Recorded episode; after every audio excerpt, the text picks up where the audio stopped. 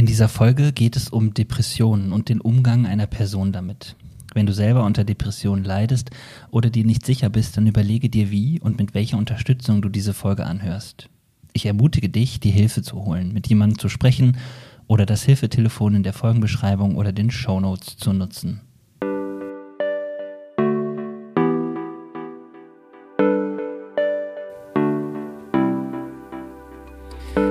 Hallo und herzlich willkommen zu Folge Nummer 52. Heute mit Lucky Loot und wir sprechen über Depressionen. Ich bin echt gespannt. Los geht's.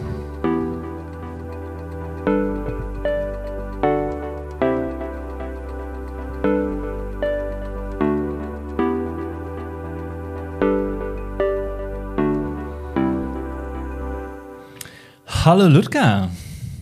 Hallo Dennis. ich habe dich gerade angekündigt mit Lucky Lut. Das ist dein, ist das ein Künstlername? Kann man das so sagen? Mm, so ähnlich. Ja. Ich weiß noch gar nicht genau, was es genau ist. Es ist ein Arbeitstitel. Aber man findet äh, das äh, auf deiner Homepage, ne? So heißt die Homepage. So heißt die Homepage, genau. Lucky Lut. Direkt die Werbung am Anfang. das ist gut, gell? Ja, das ist sehr gut. Sonst vergessen wir das. Ähm, Ludger, es ist total spannend, dass du hier in meiner Bude mir gegenüber sitzt, weil es gibt eine ganz verrückte Geschichte. Ähm, zu dir, wie du in diesen Podcast gekommen bist. Ich finde es tatsächlich sehr, sehr cool, weil ich irgendwann mal äh, eine Nachricht oder einen Anruf, ich weiß gar nicht, bekommen habe und sag so, hey, ich höre immer deinen Podcast und ich könnte auch äh, mal darin vorkommen, hast du gesagt. Und dann bin ich immer skeptisch, weil ich immer so denke, ja, okay, äh, das denkt man vielleicht so, wenn man das hört und so. Und dann hast du gesagt, habe ich gefragt, ja, okay, in welches Thema denn? Und dann sagt er, ja, ähm, Depressionen. Und dann habe ich gedacht, oh, okay. Ähm, weil du war sofort auch so das Gefühl, das ist aber ein schweres Thema. Ähm, und dann haben wir irgendwie einfach ein bisschen gequatscht, haben uns mal ausgetauscht und so. Und ich habe gemerkt, ähm, du willst da wirklich drüber reden, auch weil du willst, dass da irgendwie mehr Öffentlichkeit zukommt und dass du einfach von dir erzählen kannst und so. Und dann haben wir noch ein bisschen weiter gequatscht und so. Und dann habe ich gedacht, doch, ich will das wirklich. Ich finde es ganz spannend, auch deine Geschichte zu hören, auch wie du da reingekommen bist und so. Und ähm, erstmal direkt am Anfang beeindruckt mich das, dass du bereit bist, hier zu erzählen. Finde ich richtig cool. Ähm, und bei Immer Sommer geht es aber erstmal so los, dass ähm, ich dich frage, was ist dein Lieblingssommergetränk? Und wenn Leute bei mir hier zu Hause sitzen, dann versuche ich das zu besorgen. Ähm, es gibt hier in Good Old Wetter kein Augustiner Edelstoff. denn das ist dein Lieblingssommergetränk, hast du gesagt? Das Dann habe ich gedacht, was können wir denn jetzt machen?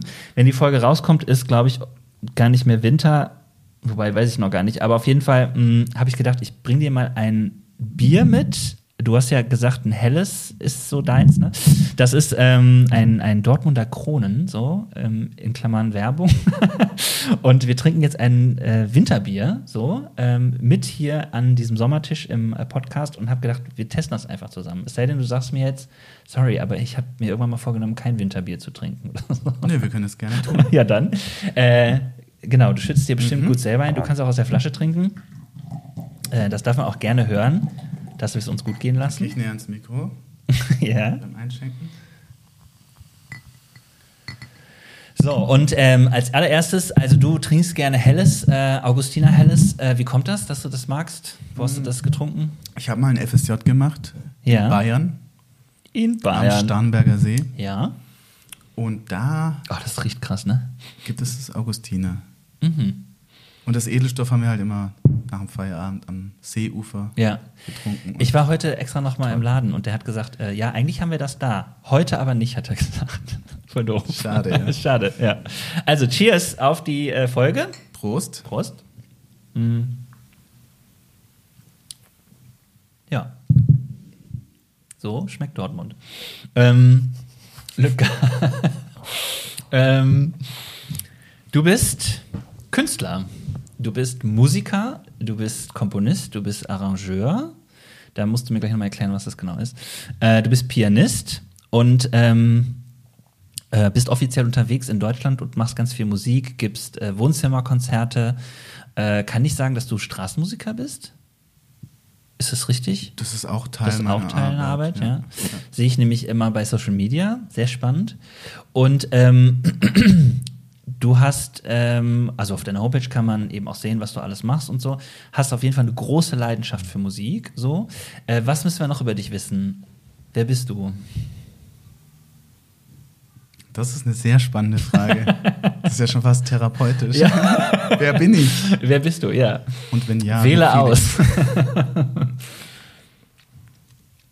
ja, ich würde sagen, Lebenskünstler auch. Also mhm. ich habe viele Lebensbrüche erlebt, auch im Zusammenhang mit der Depression mhm. und auch viel über mich neu lernen dürfen. Mhm. Und ich bin aber noch im Prozess, würde ich sagen. Deshalb fällt es mir jetzt schwer, so eine abschließende, schnelle Antwort auf so eine tiefe Frage zu finden. Mhm. Aber ein paar Rahmenbedingungen aus deinem Leben? Ja, ich mache gern Sport. Mhm. Also gerade auch wieder mehr Tischtennis. Ich habe mal im Verein Tischtennis gespielt. Oh, okay. Fünf Jahre lang ja. im Heimatort, wo Und ich aufgewachsen bin. Du hast gerade gesagt, du bist auch Tangiero, ne? Tangiero, angehender Tangiero. Ich lerne angehender Tangiero, ja. Seit Anfang 2020 habe ich den Tango Argentino für mich entdeckt und mhm. bin da gerade total Feuer und Flamme, weil ich jetzt, ich würde mal sagen, ich bin nicht mehr kein blutiger Anfänger mehr, ich bin Anfänger. okay. Also es gibt so, manche sagen so zehn Jahre ja? muss man das tanzen, dann oh, kann man es erst. Okay. Und ich bin jetzt im vierten Tango-Jahr. Ach, da gibt es andere Zeiten. Was ist denn ein Tango-Jahr? Sechs Monate? Oder? Nee, nee. Also Ganzes ganz normales Jahr. Jahr, aber manche okay. Leute sagen so zehn Jahre musst du erstmal richtig viel Unterricht nehmen und tanzen, tanzen, tanzen. Ah, verstehe. Okay. Weil es halt nicht so einfach ist. Ja. Gut. Technisch. Wir werden heute eh auch noch viel über dein Leben reden, deswegen brauchen wir jetzt gar keine Biografie von dir oder keinen Lebenslauf, aber ähm, du bist bereit und da will ich echt erstmal sagen, finde ich richtig cool, zu erzählen von deiner Depression. Ähm, du sagst jetzt momentan aktuell geht es dir gut, du bist in einer guten Phase ähm, und hast gesagt, du möchtest einfach erzählen. Mal ganz am Anfang, warum willst du über Depressionen in Podcast reden? Ja, ich, mir ist es einfach ein Anliegen. Ich glaube, das ist ein Thema, manche nennen das ja auch mentale Gesundheit, um das mhm. mal positiv zu formulieren. Also wenn die Depression abwesend ist, ja, ja. kümmere ich mich auch um eben meinen psychischen Zustand, ja. Mhm. Weil wir sind ja sehr auf Körper, unsere Medizin ist sehr auf Körper mhm. Ausgerichtet, sage ich mal. Und dann halt, oh, mir geht's jetzt, Körper ist alles irgendwie gecheckt worden vom Arzt und so weiter. Und dann habe ich plötzlich so, und vielleicht geht es auch anderen so, dass sie dann denken, was stimmt mit mir nicht? Mhm. Also mein Körper ist doch gesund. Mhm. Warum geht es mir irgendwie nicht gut? Mhm. Und das sind ja dann was, was, was man Psyche nennt, ja, ja. oder psychische Gesundheit. Psychische Gesundheit ist eigentlich auch ein schönes Wort. Mhm. Und das heißt, äh, dir ist es wichtig, um da irgendwie einen Beitrag zu leisten, sozusagen. Genau, ich habe halt irgendwie in dieser Phase, wo, es, wo ich mich dann mit der Depression so auseinandersetzen musste, mhm. zwangsläufig, mhm gibt ja kein, ist ja keine Wahl. Ne? Du musst, du wirst vor Dinge gestellt. Ja, klar. Und da ist mir so aufgefallen, dass ich in der Schule eigentlich zum Beispiel, ich war mhm. auf einem ganz normal allgemeinbildenden Gymnasium, da war das eigentlich nie Thema. Also es mhm. gibt kein Schulfach. Mhm. Also ich hatte das nicht. Vielleicht gibt es mittlerweile so ein bisschen, es gibt an manchen Schulen so ein bisschen Psychologie, Grundlagen mhm. als Wahlbereich in der Oberstufe oder so. Aber ich finde das Thema eigentlich so wichtig und es wird, kommt so wenig vor, ja. beispielsweise in der Schule. Ja. Und da finde ich halt das Medium Podcast super gut geeignet, weil man da einfach auch hören kann. Also ja, das stimmt. Die, die Hemmschwelle ist so, so gering. Einfach mal ja. Podcast hören. Und ich habe auch selber sehr, sehr viel gehört von anderen Betroffenen mhm. und das hat mir geholfen, das einmal für mich zu akzeptieren, mhm. aber auch damit umgehen lernen, zu lernen, damit umzugehen. So. Cool, ja. Ja, ich habe ein bisschen ähnliche, äh, ähnlichen Zugang dazu. Ich merke auch, ich, ich wollte das schon immer mal machen. Ich habe gemerkt, das Thema Depression war immer auf meiner Agenda, weil ich äh, habe eine Beraterausbildung, habe ich auch schon öfters hier im Podcast erzählt und merke, dass ich, äh, dass mir das wichtig ist, manche Tabuthemen und Themen, über die man nicht viel redet oder die einfach nicht in der Öffentlichkeit sind, auch zu sprechen, damit ähm, einmal ein Beitrag dazu geleistet wird, dass man mehr darüber redet, weil das, glaube ich, wichtig ist. Und ohne den Anspruch zu haben, dass wir jetzt beide als Ärzte oder Fachleute hier reden, aber einfach aus meiner Erfahrung, wie oft mir das im Alltag begegnet, weil Menschen sich öffnen oder auch als Seelsorger, äh, würde ich sagen, ist es wichtig, weil ich immer wieder erlebe, dass Leute sagen, ah, ich habe das hier gar nicht ähm, richtig, ähm, ich kann das nirgendwo platzieren. Ich, mir fällt es auch schwer, mit Leuten darüber zu reden. Und wenn man sich dann öffnet, erlebt man mit einer Depression, so ist zumindest meine Erfahrung jetzt, weiß nicht, wie es dir ging, äh, auch immer noch, dass man total oft so erstmal nicht ernst genommen wird. So, ne? Also weil so Sprüche kommen, wie sei doch nicht so traurig und so oder ähm, das wird schon wieder und so, ne? Und auch die. Oder der schönste Spruch, ja. ähm, jetzt reiß dich doch mal zusammen. Reiß dich mal zusammen, genau. Und das äh, einfach auch davon zeugt, wie wenig Leute wissen über das, was es ist, also was eine Depression auch ist und gleichzeitig auch, ähm, wie unterschiedlich das sein kann, ne? Also und auch wie unterschiedlich intensiv, wie unterschiedlich auch von der Form her das sein kann und so. Aber ähm, wir wollen gar nicht so sehr auf diesen Aspekt äh, ähm, gehen, äh, aufzuklären, was Depression alles sein kann. Das kann man auch gut googeln oder andere Podcasts hören. Äh, uns geht es ja um die Geschichte und wie du das gemacht hast, wie du damit umgegangen bist, wo es für dich schwierig war und so. Doch bevor wir da einsteigen, nochmal kurz zurück. Ähm, zwei Dinge, die in deinem Leben äh, auch eine Rolle spielen, wo du vielleicht mal kurz erzählen kannst, was das für dich ist und, und was das für eine Rolle spielt oder auch vielleicht in deiner äh, Geschichte eine Rolle gespielt hat. Ähm, du bist jemand, der Musik liebt. Was magst du an Musik? Du hast mich gewarnt, dir diese Frage zu stellen, weil jetzt einfach 30 Minuten später sprengen. Ja. ja ich gehe dazwischen. Was liebe ich an Musik? Erstmal die Klänge, glaube ich. Mhm. Ich bin jemand, der liebt Klangfarben, Klänge. Ich höre gern Geräusche. Mhm. Auch Geräusche. Geräusche können auch Musik sein. Mhm. Anderes Thema. ähm, ja, und am Jazz zum Beispiel, ich habe mich ja, ähm, ich habe noch nicht immer Jazz geliebt oder gemocht, aber ich bin immer tiefer so in die Musik eingestiegen und irgendwann kam auch eine Leidenschaft für Jazz, Klavier auch total hoch. Okay. Aber ich hatte, habe mit acht angefangen, Klavier zu lernen, weil ich das irgendwie wollte. Ja. Das war wohl auch intrinsisch, wie man ja. so schön sagt. Mhm wurde auch gefördert. Ich bin meinen Eltern sehr, sehr dankbar, dass sie das auch immer cool, unterstützt ja. haben. Die unterstützen mich bis heute. Das ist eine super Sache. Mhm. Bin ich total dankbar für. Mhm. Und mit Beginn des Studiums hatte ich die Chance, in der Big Band dann zu spielen, von der Musikhochschule, mhm. also mit angehenden Profi. Als Pianist? Zunächst als am, am E-Bass zuerst, mhm. okay. aber später auch am, am Klavier. Okay. Und da habe ich dann, da dann meine ernsthafte Auseinandersetzung mit, der, mit dem Jazz begonnen. Ja, okay. Aber die Liebe war da schon immer zu diesen, diese coolen Klänge, ja. die ja nicht jeder mag. Und Manche mögen das ja überhaupt nicht, was ich auch irgendwie verstehen kann. Und ich liebe aber gerade die, die, die Vielseitigkeit und die Komplexität. Okay, cool. Vor allen Dingen Jazz äh, ist ja nicht unbedingt improvisiert immer, aber es hat ja auch eine große Freiheit, ne? es ist nicht alles immer improvisiert, aber mhm. es gibt viel, viel, viel, viel mhm. Freiheit. Cool. Ja. Und eine andere Sache in deinem Leben, äh, zumindest teilen wir die miteinander. Ich weiß aber gar nicht, wie sehr. Ich bin gespannt auf deine Antwort. Welche Rolle spielt Glaube in deinem Leben? Glaube spielt auch eine wichtige Rolle. Mhm. Ich bin aufgewachsen in einem christlichen Elternhaus. Also mhm. ich habe christliche Werte eigentlich von klein auf so gelernt. Mhm. War auch dann regelmäßig so in meiner Jugend in so Teenkreis, mhm. habe Jungschararbeit gemacht, mhm. später auch Teentreff geleitet. Mhm. Also in Pforzheim war ich da. Mhm. Da bin ich auch zur Schule gegangen. Ich habe auch mal so einen Schülerbibelkreis mitgeleitet, ah, ja, tatsächlich. Ja, ja, SBK abgekürzt. SBK, genau. Kenn ich Schon auch sehr, sehr lange her. Ja, und ähm, aber auch da hat sich hat sich vieles verändert. Also mein Glaube hat sich sehr verändert, würde mhm. ich sagen. Und die, der Prozess hat, glaube ich, begonnen mit Beginn meines Studiums. Mhm. Also ich bin ja dann in eine neue Stadt mhm. umgezogen, habe mich mehr mit Musik auseinandergesetzt, habe viele verschiedene Künstler kennengelernt, andere mhm. Lebenskonzepte kennengelernt, Andersartigkeit erlebt. Mhm. Und das Ganze hat, glaube ich, so einen Stein auch ins Rollen gebracht, dass ich eben auch Dinge hinterfragt habe, viel, viel stärker als okay. davor. Das war davor auch schon so, dass ich manche Sachen irgendwie merkwürdig fand. Ja. Aber dann durch das Studium und dann dieses Entdecken, ja, ist ja auch ein Teil von Wer bin ich ja, zu entdecken. Ja, klar. Und auch da neue Fragen zu stellen, neue Dinge auszuprobieren und cool. Das war. Also hört sich gut an, ja. Also war eine lange Reise. ja. Nein, also ich bin, ich bin auch froh darüber, weil ja. ich ganz viel Neuland auch entdeckt habe.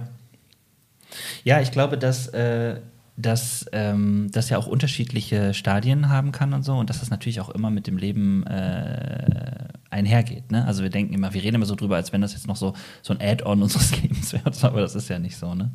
So Glaube spielt nach wie vor eine wichtige Rolle. Ich würde auch sagen, ich bin auf jeden Fall ein spiritueller Mensch mhm. und es hat für mich auch ganz viel mit der Musik zu tun. Mhm. Ich glaube, das wäre ein Thema für einen eigenen, ja, ja, eigenen genau. Podcast. Ja, ja, genau. Deswegen, ich, ich biege oder wir biegen jetzt auch hier ab. Ähm, ich ähm, habe ja gedacht, das ist vielleicht auch wichtig, vielleicht kommt das auch noch mal im Leben, ne?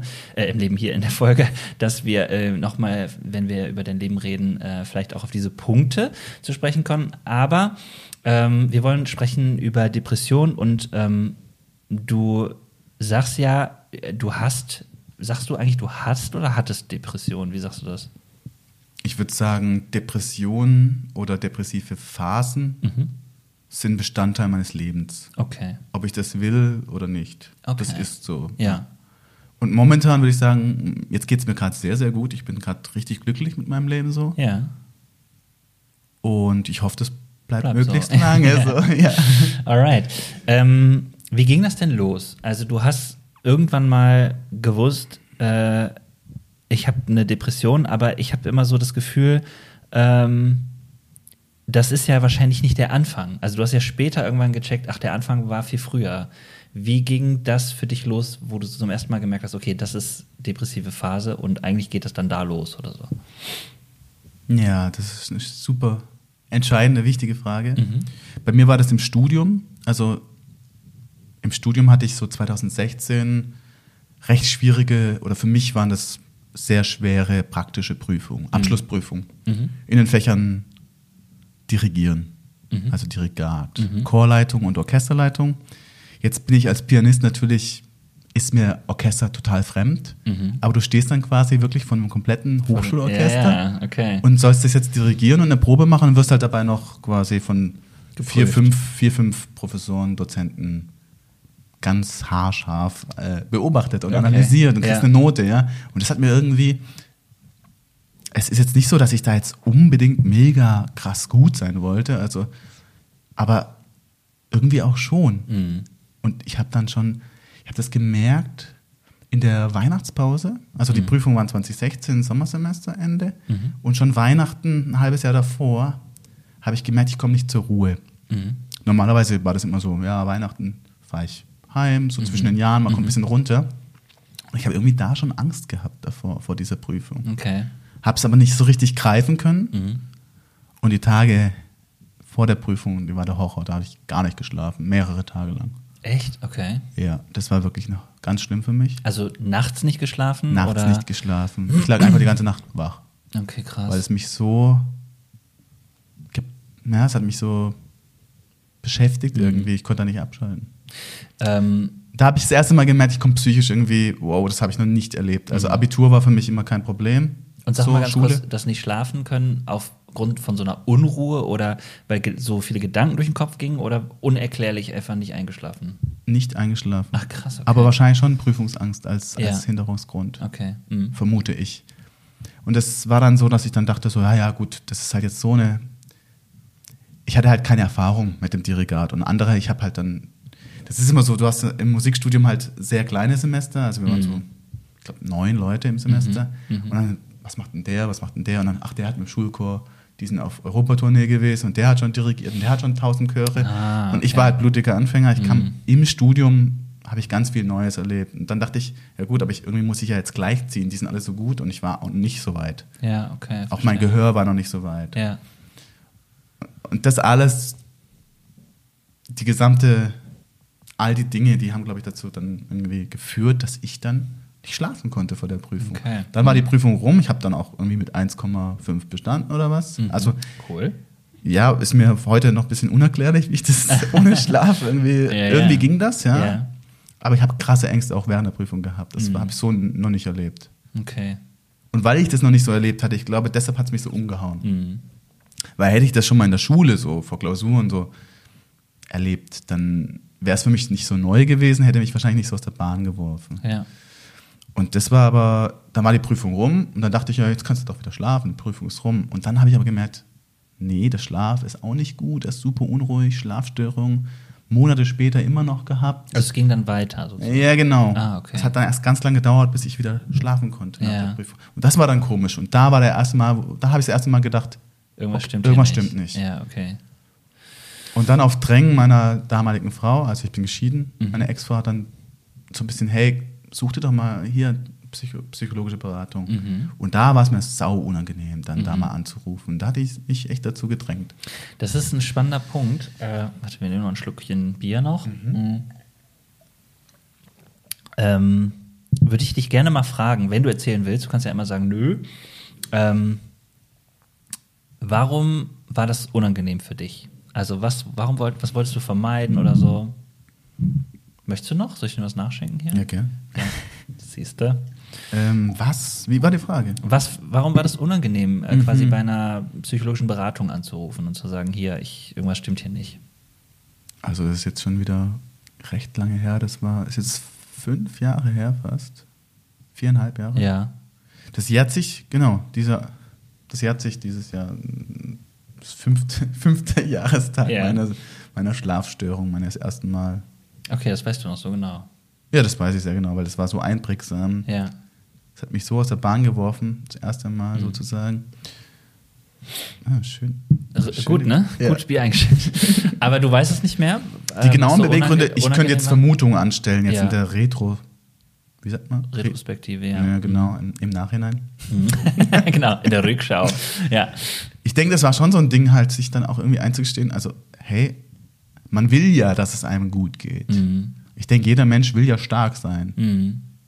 Vielleicht ist es auch so ein Männerthema, das weiß ich nicht. Das mhm. ist auch nochmal ein anderes Thema so. Aber es war schon so, was, ich, hier, ich soll jetzt so, so, so ein Psycho-Onkel irgendwie mhm. hier mehr, also ich ja, habe doch ich stelle mir das auch so vor, also es ist jetzt nur eine These, ne? aber wenn man dann noch an so einer Schule oder in so einem äh, Umfeld ist, wo äh, Leistung so wichtig ist und der auch abgefragt wird und auch vielleicht gerade in dieser Prüfungszeit dann auch noch zu sagen, ja, ich bin jetzt derjenige, der darunter äh, zusammenbricht oder der, dem es vielleicht nicht gut geht, will man es ja vielleicht auch gar nicht wahrhaben. So, ne?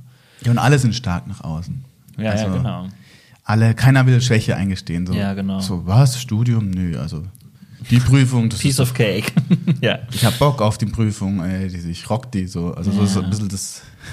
Keiner will das zeigen. Und das vor allem blöd eigentlich auch. Also mal so gesellschaftlich kritisch drauf geguckt, dass wir uns da sowas vormachen. Also weil jeder, der da in der Prüfung ist, könnte ja auch einfach sagen, ich scheiß mir gerade in die Hose.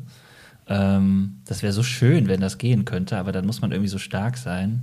Naja. Das Spannende ist, wenn du mit den Leuten dann redest, und die sich ein bisschen öffnen, also wenn du die Leute besser kennst, ja. erzählt jeder irgendwann, er hat sich da, er ja. hat sich vor Angst in die Hose gemacht. Ja, genau. Aber es kommt halt nicht zu dem Gespräch meistens, richtig. ja. Also ist, du kennst halt deine Kommilitonen so.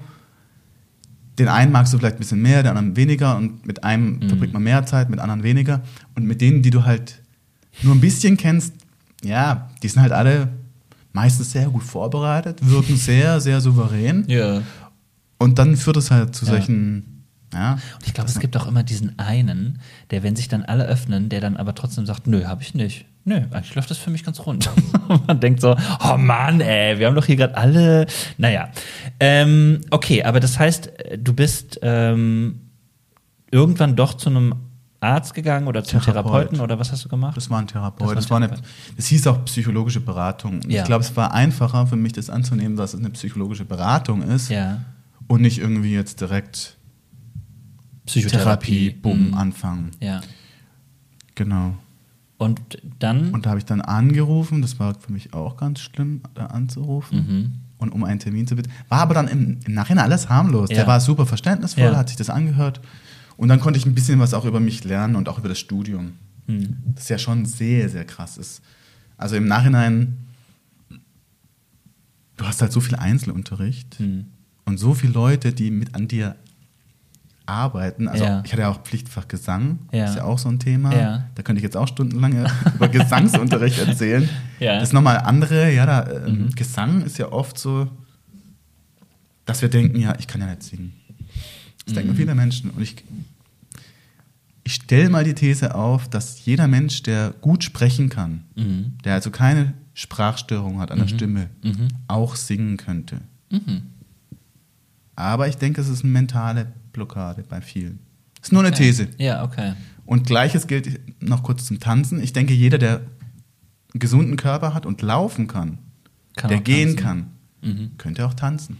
Mhm. Aber auch hier ja, ja. sind viele Gedanken ja, so mental, was könnten die anderen denken, wenn ich jetzt vor denen tanze? Ja, ja, ich verstehe. Ja, ist eine interessante These. Ähm, aber das heißt, dieser Gesangsunterricht hat dir auch äh, ich sage jetzt mal, nochmal den Druck gemacht und ähm, in der psychologischen Beratungsstelle bist du dann angekommen und äh, hast gesagt, mir geht's nicht gut und dann haben die dir gesagt, du hast eine Depression oder wie ist das gelaufen? Nee, ich habe dann erstmal, das war ein Therapeut. Mhm. Also es war keine, keine, es gibt ja auch diese psychologischen Beratungsstellen von der Universität. Sowas ja. gibt es. Finde ich ja. auch super, dass es das gibt. Ja. Als erste Anlaufstelle ist es sehr gut, dass es mhm. sowas gibt. Ich bin aber direkt zu einem Therapeuten mhm. bei Karlsruhe. Also ich habe ja in Karlsruhe studiert, mhm. in der Musikhochschule dort. Ja. Und auch in Karlsruhe gelebt. Und es war dann immer so, ich bin da immer hingefahren, halt so einmal die Woche. Ich weiß gar nicht mehr in welchem. Oder alle zwei Wochen. Mhm. Das war, glaube ich, so. Und es war dann damals so, dass ich es auch selbst bezahlt habe. Also da hat noch nicht irgendwie das kam ja dann erst später. Ja, ja. Da hat nicht die Kasse das übernommen. Das habe ich selbst gezahlt, mhm. weil ich damals noch den Plan hatte, dass ich ein also Gymnasiallehrer für Musik und Deutsch werde. Ah, okay. Mhm. Und das ist ja auch nochmal so ein Thema. Das ist, jedes Bundesland macht das ja anders. Mhm.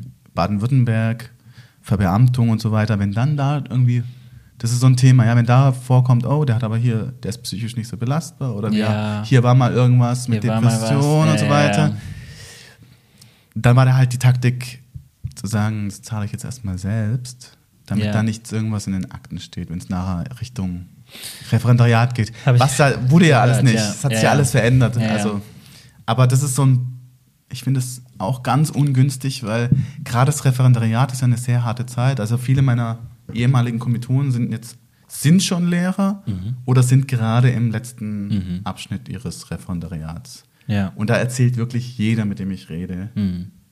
dass es eine sehr stressige, harte Zeit ist. Auch Leute, die, denen es wirklich gut geht, machen da eine harte Zeit durch. Ja, okay.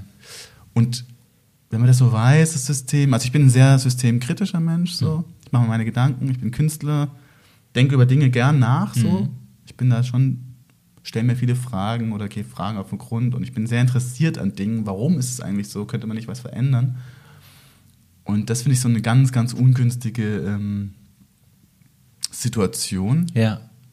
Für Leute, die wirklich jetzt mit einer Depression vielleicht Total. zu kämpfen haben. Total, weil die holen ja. sich vielleicht keine Hilfe. Stell dir mal vor, jemand sagt, ah nee, ich will ja nachher verbeamtet sein, weil ja, ich, will die, ich will diesen Status erreichen, das ist mein Ziel. Und jetzt holt er sich keine Hilfe, obwohl er vielleicht die professionelle Hilfe bräuchte. Mhm. Und das finde ich einen ganz ungesunden, un ungünstigen. Ja, auf jeden Fall. Habe ich auch schon ganz oft gehört. Äh, finde es auch total, also wirklich total bescheuert. Richtig tragisch ist das ist für manche. Hier in NRW wir sind doch in NRW. Wir sind in NRW. ja, willkommen. Ist es äh, auch so ähnlich? Ich weiß ja nicht. Also ich glaube schon, ja. Also Bildung ich, ist ja Ländersache. Ja, doch, doch, ich glaube schon. Also ich habe es zumindest auch hier schon gehört. So, mhm. Also falls jemand was anderes weiß, gerne in die Kommentare schreiben. Aber äh, ja, okay. Aber das heißt, äh, du bist da hingegangen, hast das selber gezahlt und äh, warst da in Beratung bei einem Therapeuten. So und du hast gesagt, du, kannst nicht schlafen und so und das hört nicht auf und so. Und mhm. dann gab es irgendwann eine Diagnose, Depression oder wie ist das gelaufen? Die hat er nicht gestellt. Ach so. Also er hat einfach mit mir gesprochen. Es war eigentlich so ein Beratungsangebot. Es war ein sehr erfahrener Therapeut, der ist jetzt auch schon in Rente. Ja. Ich fand ihn super. Ich bin ja. dann auch die ersten Male natürlich sehr, die ersten Male waren sehr schwer. Ja. Also da war die Hemmschwelle wirklich hoch. Ja, okay. Da dann zu klingeln, hinzugehen. Mhm aber als ich dann mich ein bisschen eingespielt hatte, so nach vier, fünf Treffen, mhm. bin ich eigentlich jedes Mal ein bisschen schlauer wieder rausgegangen oder ein bisschen motivierter oder erleichterter. Ja, okay. Ein Tick erleichterter. Ja. Wir haben dann so ein bisschen Themen bearbeitet. Es war auch dieses, dass ich halt schon, ich habe dann gelernt, dass ich mir halt oft Ziele setze, die halt sehr, sehr ehrgeizig sind. Mhm. Also meine Ziele sind echt sehr hoch so. Mhm. Und er hat mir dann auch echt noch klar gemacht, eine Sache, die eigentlich total simpel ist, mhm. Nämlich, dass an der Musikhochschule, da sammeln sich natürlich alle guten Musiker. Mhm. So, und jetzt vergleicht dich nicht mit den anderen. Also, Vielleicht auch ganz viele ehrgeizige Menschen, ne? Und du siehst aber auch immer nur, wo die anderen glänzen. Du mhm. siehst natürlich nicht die Schwachpunkte mhm, der anderen. Klar. Zuerst. Wenn man überlegt, wir haben zum Beispiel jeden Mittwoch so Übchor, mhm. hieß es. Mhm. Da dirigierst du dann vor allem, das sind alle deine Kommilitonen, aber auch die Semester über dir und unter dir und noch die Dozenten und Professoren. Ach krass, ja. Und dann wird dann dirigierst du, machst du eine Probe und danach wird der Senf dazu, äh, mhm. dann wirst du zerlegt sozusagen. Mhm. Also das ist schon wirklich, das war schon krass damals. Das habe ich schon immer sehr als sehr intensiv erlebt. Von so. allen oder nur von den Professoren? Nee, da durfte jeder. Nein. Das war schon ungünstig. Boah, ist das krass, ja. Du machst eine Probe so eine halbe Stunde, bist du vor allen, gibst es so Mühe. Ja. Ich meine, klar kann man, würden jetzt alle sagen, ja, da kann man ja auch am besten bei lernen, ne? Aber es ist ja für jemand, der das lernen will und neu und so, boah, das ist ja krass. Krasser Druck, krasse sich zeigen und so. Ja, es war halt eine sehr ähm, simulierte Situation. Also ja. wann, wann, also es kommt ganz selten vor, ich arbeite ja jetzt auch als Chorleiter, es kommt selten vor, dass ich einen sehr, sehr guten Chor vor mir mhm. habe. Weil die guten Chöre sind ja rar und es gibt viele gute Dirigenten, die dann auf diese Stelle mm. wollen. Mm. Das heißt, normalerweise habe ich Laienchöre vor mir. Ja. Mal welche, die sind ein bisschen besser, mal welche, die sind ein bisschen mm. schlechter, so vom, vom Singen her. Und jetzt hast du aber lauter Musikstudenten vor dir. Das ist ja total gekünstelt. Ja, Sowas gibt es in der Realität kaum. Klar. Und dann unter diesen Bedingungen die Chorprobe zu machen. Und dann wurdest du wirklich wegen jeder Kleinigkeit zerlegt, sozusagen. Und das war eine ganz ähm, ja, der Mittwoch war immer von 10 bis, also es ging um 10 los und dann immer bis zum Mittagessen. Krass, ja. Und dann war Mittagessen, da war erstmal so, oh, Mittwoch mm. überlebt. Mm. Das war schon so, ja, Mittwoch überlebt. Es war sehr intensiv, ich habe da viel gelernt. Ich will aber auch sagen, dass das sehr gut war. Ich habe da sehr, sehr viel gelernt, was, wovon ich jetzt profitiere. Mm. Nur der Rahmen war manchmal etwas ungünstig. Ja. Wenn dann wirklich, es durfte wirklich jeder sagen, es kann sein, du bist irgendwie sechstes Semester, kurz vor deiner Abschlussprüfung, siebtes Semester, ich glaube, wir haben im achten Semester die Abschlussprüfung gehabt. Angenommen, du bist kurz vor deiner Abschlussprüfung, machst eine Probe. Und dann sagt irgendjemand, mhm. der vielleicht gerade im zweiten Semester jetzt gerade anfängt, ja, also ich fand, also ich fand, das Tempo war jetzt gerade nicht gut. Und wie du gerade rechts den Eingang, der Einsatz war nicht gut. Ich habe mich unwohl gefühlt. Ich habe mich bei unwohl dir. gefühlt, krass, ja. Keine Ahnung, also es kam wirklich ja, ja. alles. Und ja, es gab eine Dozentin, ich bin so dankbar für sie, die war dann neu. Bei, das, also man hat dann auch Einzelunterricht, mhm. Dirigat. Mhm. Und du hast dann noch Gruppenunterricht, Dirigat. Und diese Übchöre. Also es war sehr intensiv, es war viel mhm. Chorleitung. Mhm. Und ich stand immer mit dem Fach auf Kriegsfuß. Und es lag aber auch daran, dass ich einen schlechten Gesangslehrer hatte, mhm. was ich erst später wusste. Also okay. ich war bei einem asiatischen Bassbariton. Der konnte nicht so gut Deutsch. Mhm. Das war schon mal schwierig von okay. der Verständigung im ja. Unterricht. Und ich war komplett neu. Gesang mhm. war für mich ganz neu. Mhm. Und dann dachte ich immer, ich bin dann oft heiser aus dem Unterricht rausgegangen. Ich dachte immer, es liegt an mir, ich müsste mehr üben. Ah, okay. Aber er hat mit mir irgendwie gar nicht über Atem gesprochen, über Körper und das Instrument beim Gesang. Beim Gesang ist der Körper das Instrument. Mhm. Und das war ganz, ganz schlimm für mich. Mhm. Ich habe dann versucht zu wechseln, dann ging es erst nicht. Und dann konnte ich zu einer anderen Dozentin wechseln. Mhm. Die konnte halt wieder richtig gut Deutsch, war Muttersprache, Muttersprache Deutsch. Mhm. Und die hat dann mit mir Körperarbeit gemacht, Atmung und ganz anders. Und das habe ich total vermisst bei meinem ah, Gesangsunterricht. Krass, okay, ja, und plötzlich ja. habe ich gemerkt, hey, das kann ja sogar Spaß machen. Ja. Und hey, ich kann ja sogar ein bisschen was, mhm. dachte ich dann. Und das ist natürlich, wenn du dann als Chorleiter auch vorsingen musst und hast dann gerade keinen guten Gesangsunterricht, das war eine ganz ungünstige Situation. Mhm. Das hat halt in der Zeit, ich war halt vier Semester lang war ich bei dem, mhm. bei dem Gesangslehrer, der an und für sich gut ist, aber der nicht zu mir gepasst hat. Mhm. Aber dadurch, dass ich Erstsemester war und ich dachte halt, jetzt bin ich in der Musikhochschule, jetzt habe ich es endlich geschafft, die Aufnahmeprüfung, jetzt darf ich studieren, mhm. juhu. Ja, ja, klar. Und der muss es ja wissen. Also, ja. ich habe dann erst viel später gemerkt, dass so ein Einzelunterricht, das muss einfach passen. Mhm. Und bei Gesang finde ich es noch sensibler. Also bei Gesang, du kannst ja das Instrument nicht wechseln. Du hast deine, deine Stimme, dein Material. Bei einem Klavier, bei einer Gitarre kann der Lehrer sagen, ja, nimm mal eine andere Gitarre. Mhm. Und plötzlich klingt es besser oder anders. Aber das heißt, das war, also das war das Szenario, in dem du quasi sehr viel drin warst und so.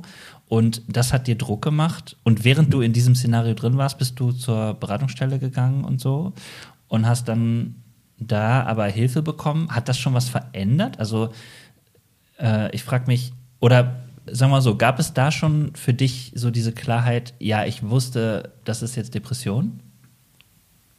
Das kam erst ein bisschen später. Also ich hatte ja 2016 diese, diese Schlafstörung. Ja. Und dann, ich habe dann auch über diese Ängste gesprochen und Ansprüche und wir haben dann erstmal das Thema gehabt, so ja, okay, mhm. meine Ziele sind zu hoch gesteckt. Mhm. Ich bin zu ehrgeizig. Ja. Und das Thema Ehrgeiz ist ja so eine Sache, das kann positiv sein. Mhm. Manche Leute, die brauchen wirklich Ziele, um mhm. sich zu motivieren. Manche mhm. sind auch einfach faul. Mhm. Aber ich gehöre nicht zu den Menschen, die faul sind. Mhm. Also bei mir war es eher zu hohe Ziele. Mhm. Mach, mach kleinere Ziele und sei zufrieden mit ein, zwei kleinen Schritten, dann kommt das andere, wo du hin willst. Und das habt ihr erarbeitet da? Das haben wir erarbeitet ah, okay. in der Therapie mhm. sozusagen oder in ja. der psychologischen Beratung. Ja. Das war noch keine, ist ja eigentlich egal, wie man es nennt. Es ja. war auf jeden Fall ein Therapeut, der Ahnung hat, hat mit mir gesprochen. Und du bist in den Prozess gegangen, genau. Richtig. Und wann kam das dann, dass du sagst, ah, ich wusste das, oder jetzt weiß ich, das ist depressiv oder so? Ja, irgendwann kamen dann halt auch noch so Stimmungsschwankungen, ganz starke Stimmungsschwankungen dazu, Aha. die ich mir nicht erklären konnte. Also, yeah. wo meine Stimmung einfach mitten am Tag wumm, total abgesackt Runter. ist. Mhm. Und ich Erklär mal kurz, was heißt das? Also, du warst vorher fröhlich glücklich und dann ist es in traurig umgeschwungen. Das ist ja so, denkt man so über Depressionen oder anders? Ja, ich sag mal so, normalerweise gibt es ja irgendwelche Auslöser. Also, keine Ahnung, ich bekomme einen Brief. Mhm und der gefällt mir nicht und das beeinflusst meine Stimmung. Das wäre ein ganz in Anführungsstrichen normaler Prozess. Mhm. Ja. Aber da war kein Brief oder so, sondern einfach plötzlich geht die Stimmung ein ah, okay. runter. Und das war ja. ganz komisch für mich. Das war auch irgendwie auch ein bisschen, hat Angst gemacht ja. auf der einen Seite, aber war auch nicht nachvollziehbar von, mhm. also vom Verstand her, weil ich ja oft will die Sachen verstehen, ich will Hintergründe lernen. Und da habe ich dann gedacht, okay, das, das ist jetzt wirklich komisch. Mhm. Das war dann so Verstehe. 2018, so zwei Jahre später. Also Studium war immer noch am. Nee, stopp. Stopp. Studium war nicht mehr. Also das Musikstudium habe ich 2017 abgeschlossen. Mhm. Und aber 2018 weiß ich, dass ich 2018 dann auch mit Medikamenten, also ich habe dann medikamentöse Hilfe, mir Hilfe geholt, weil das halt mit den Stimmungsschwankungen so krass war. Okay. Und da brauchst du natürlich einen Arzt dann. Ja, klar. Und was ich ganz gerne immer trenne oder den Leuten sagen will, mhm. weil es ganz schnell kommt zu Missverständnissen. Mhm. Ein Therapeut hat in der Regel mhm. Psychologie studiert oder eine mhm. Ausbildung gemacht oder ja. irgendwie eine therapeutische Weiterbildung. Ein Arzt hat Medizin studiert. Mhm. Und es gibt auch natürlich Menschen, die beides gemacht haben, aber das ist eher seltener. Also die dann quasi Psychologe sind und Arzt. Das nennt man Psychiater. Also das ist quasi. Der Arzt, der Medizin studiert hat, das ist der Psychiater. In Deutschland. Psychiater genannt, genau. Nee, der Arzt, der Psychologie. Na, stopp, stopp, ja. Genau. Ja, genau. der Arzt, der Medizin studiert hat mit dem Schwerpunkt Psyche. Genau. Das, das ist, der, der Psychiater. Richtig. Und der darf dir die Medikamente verschreiben. Genau, richtig. Ja. Und der Therapeut darf das in der Regel nicht. Ja, richtig. Es sei denn, er hat auch das Medizinstudium, also ist gekoppelt. Genau, ja. Weil in, später dann, ich war 2020, dann mhm. war das so krass mit den Stimmungsschwankungen und so weiter und auch die Medikamente. Das ist ja auch so eine Sache, helfen die mir? Mhm. Ist es das falsche Medikament? Hilft es mir wirklich? Einschätzung, das ist mhm. gar nicht so einfach. Ja, okay. 2020 war es dann so schlimm, auch durch Corona, mhm. natürlich mhm. keine Konzerte mehr. Mhm. Ich habe mich in dem Jahr selbstständig gemacht. Ja, und dann war ich krass. auch noch recht frisch getrennt. Also 2019 mhm. war, war die Trennung. Mhm. Ja. Und dann war Corona so ein bisschen der, da ging es dann gar nicht mehr. Da habe ich okay. dann gemerkt, ich kann nicht mehr. Und da war es wirklich, da bin ich dann eigentlich schon auch ziemlich zusammengebrochen. So. Und da war dann, da war es dann so schlimm, dass ich gesagt habe, ich muss in eine Klinik gehen. Ja. Da haben ah, mir auch Leute okay, das geraten. Und da war dann auch so mein Hilferuf, da habe ich mich an meine Eltern erstmal gewandt. Mhm. Ja, habe gesagt, ich habe da zu dem Zeitpunkt in Mannheim gelebt. Mhm. Das war so, dass ich quasi in einer WG gewohnt habe mit einem guten Freund, der auch mhm. Musiker ist, der auch mhm. als Solo-Selbstständiger gearbeitet hat und wir hatten plötzlich nichts mehr zu tun. Mhm. Also ja, wir haben dann, klar. wir hatten eine Dartscheibe, wir haben dann sehr viel Dart gespielt. das ja. war auch gut für uns irgendwie. Also ja, wir haben uns dann immer gebettelt. Wir war, wurden auch richtig gut plötzlich. Also wir hatten wirklich, wir haben das dann getroffen. Ja. ja, ja, wir waren kurz davor, uns eine professionelle Dart-Laufbahn dann einzugehen. Ja, ja, ja, Aber das war eine Hilfe. Ja, wir haben, waren dann zusammen Tischtennis spielen mhm. oder laufen, aber irgendwann kannst du nicht mehr. Also, klar. als Musiker willst du ja Konzerte spielen. Du willst ja irgendwie, du brauchst ein Ziel. Dann bist du bereit zu üben, das vorzubereiten. Das macht dir auch Spaß und Freude. Ja, das willst du teilen. Und plötzlich weißt du nicht, wie lange geht es? Mhm. Lockdown, erster Lockdown, keine Konzerte mehr. Es hagelte dann die ersten Konzertabsagen mhm. und dann war klar, okay. Also die zehnte Konzertabsage war ja eh klar. Mit ja, der hat man ja. schon gerechnet. Ja, da war es dann aus. Das Schwierige war für mich dann, mich zu motivieren, da irgendwie weiter zu üben. Mhm. Und es ging nicht mehr. Sag mal, die, also diese die Begleitung durch Therapie und vielleicht auch medikamentös unterstützt, lief aber die ganze Zeit weiter mit, ja? Das Ganze ist ein bisschen schwierig für mich zu sortieren im Nachhinein, weil mhm. ich ja. Ich hatte meinen Therapeut, als ich noch in Karlsruhe gewohnt habe. Mhm. Das war 2019. Ich bin 2019 aber mit meiner damaligen Frau dann umgezogen. Mhm. Wir sind dann nach Schorndorf bei Stuttgart. Mhm. Und ich hatte dann in Stuttgart einen Therapeut neuen Therapeuten. Okay. Ich habe quasi meine Karlsruher Zelte abgebrochen, ah, okay. weil wir ja umgezogen mhm, sind. Mhm. Dann ein neuer Therapeut, du musst dich wieder neu einstellen. Mhm. Habe dann in Stuttgart einen wirklich auch hilfreichen Therapeut gefunden, mit dem ich aber nicht mehr so lange gearbeitet habe, weil ich dann halt, dann ah, war halt die ah. Trennung und dann ja. bin ich ja umgezogen wieder. Ja, ja, ich verstehe. Und sowas ist immer sehr schwierig, wenn man dann halt viel umzieht und verliert so seine Hausarzt, ähm, Thera ja, Psychiater, wenn man eh die Chance hat, einen zu kriegen. Das ist noch ein anderes Thema. Plus, ja, das stimmt. Plus ähm, natürlich auch, wenn andere Lebensereignisse wie Pandemie, Trennung und so passieren, das kostet viel Energie und äh, man muss echt einfach haushalten ne? mit dem, was man kann und so. Ja, ja dein Bier ist alle, willst du sagen? ja, ja, ich hab noch. Nein, mein ähm, Glas ist ja noch gut gefüllt. Ja, ja, genau. Ähm, ja, das waren einfach, also man muss sagen, in jetzt im Nachhinein muss ich einfach sagen, es waren sehr, sehr viele Ereignisse, die dich sowieso belasten, ja. gebündelt. Mhm. Und das ist oft auch der Auslöser. Also ich denke, so geht es wahrscheinlich vielen mhm. Menschen, also vermute ich, mhm. dass viele Menschen das erleben, okay, ich verliere irgendwie einen geliebten Menschen, mhm. sei es durch Schicksalsschlag mhm. oder durch eine Trennung mhm. oder andere Gründe oder ich muss irgendwie wegen Beruf umziehen, neues mhm. Umfeld, also viele Sachen, die sich verändern in kurzer Zeit, mhm. kann, glaube ich, überlasten und dann dazu führen, dass man irgendwie eine depressive, in eine depressive Phase reinrutscht. Ja. Und die Frage, ob sich diese Phase dann, ob das dann einmalig ist, also ich denke, dass viele Menschen eine einmalige mhm. depressive Phase auf jeden Fall erleben, mhm. irgendwann früher oder mhm. später, durch irgendeinen Schicksalsschlag wahrscheinlich. Okay, ja. Aber ob sich das dann wiederholt, ja, das, glaub, ist, das ist das Spannende. Und bei mir haben sich diese Phasen halt wiederholt.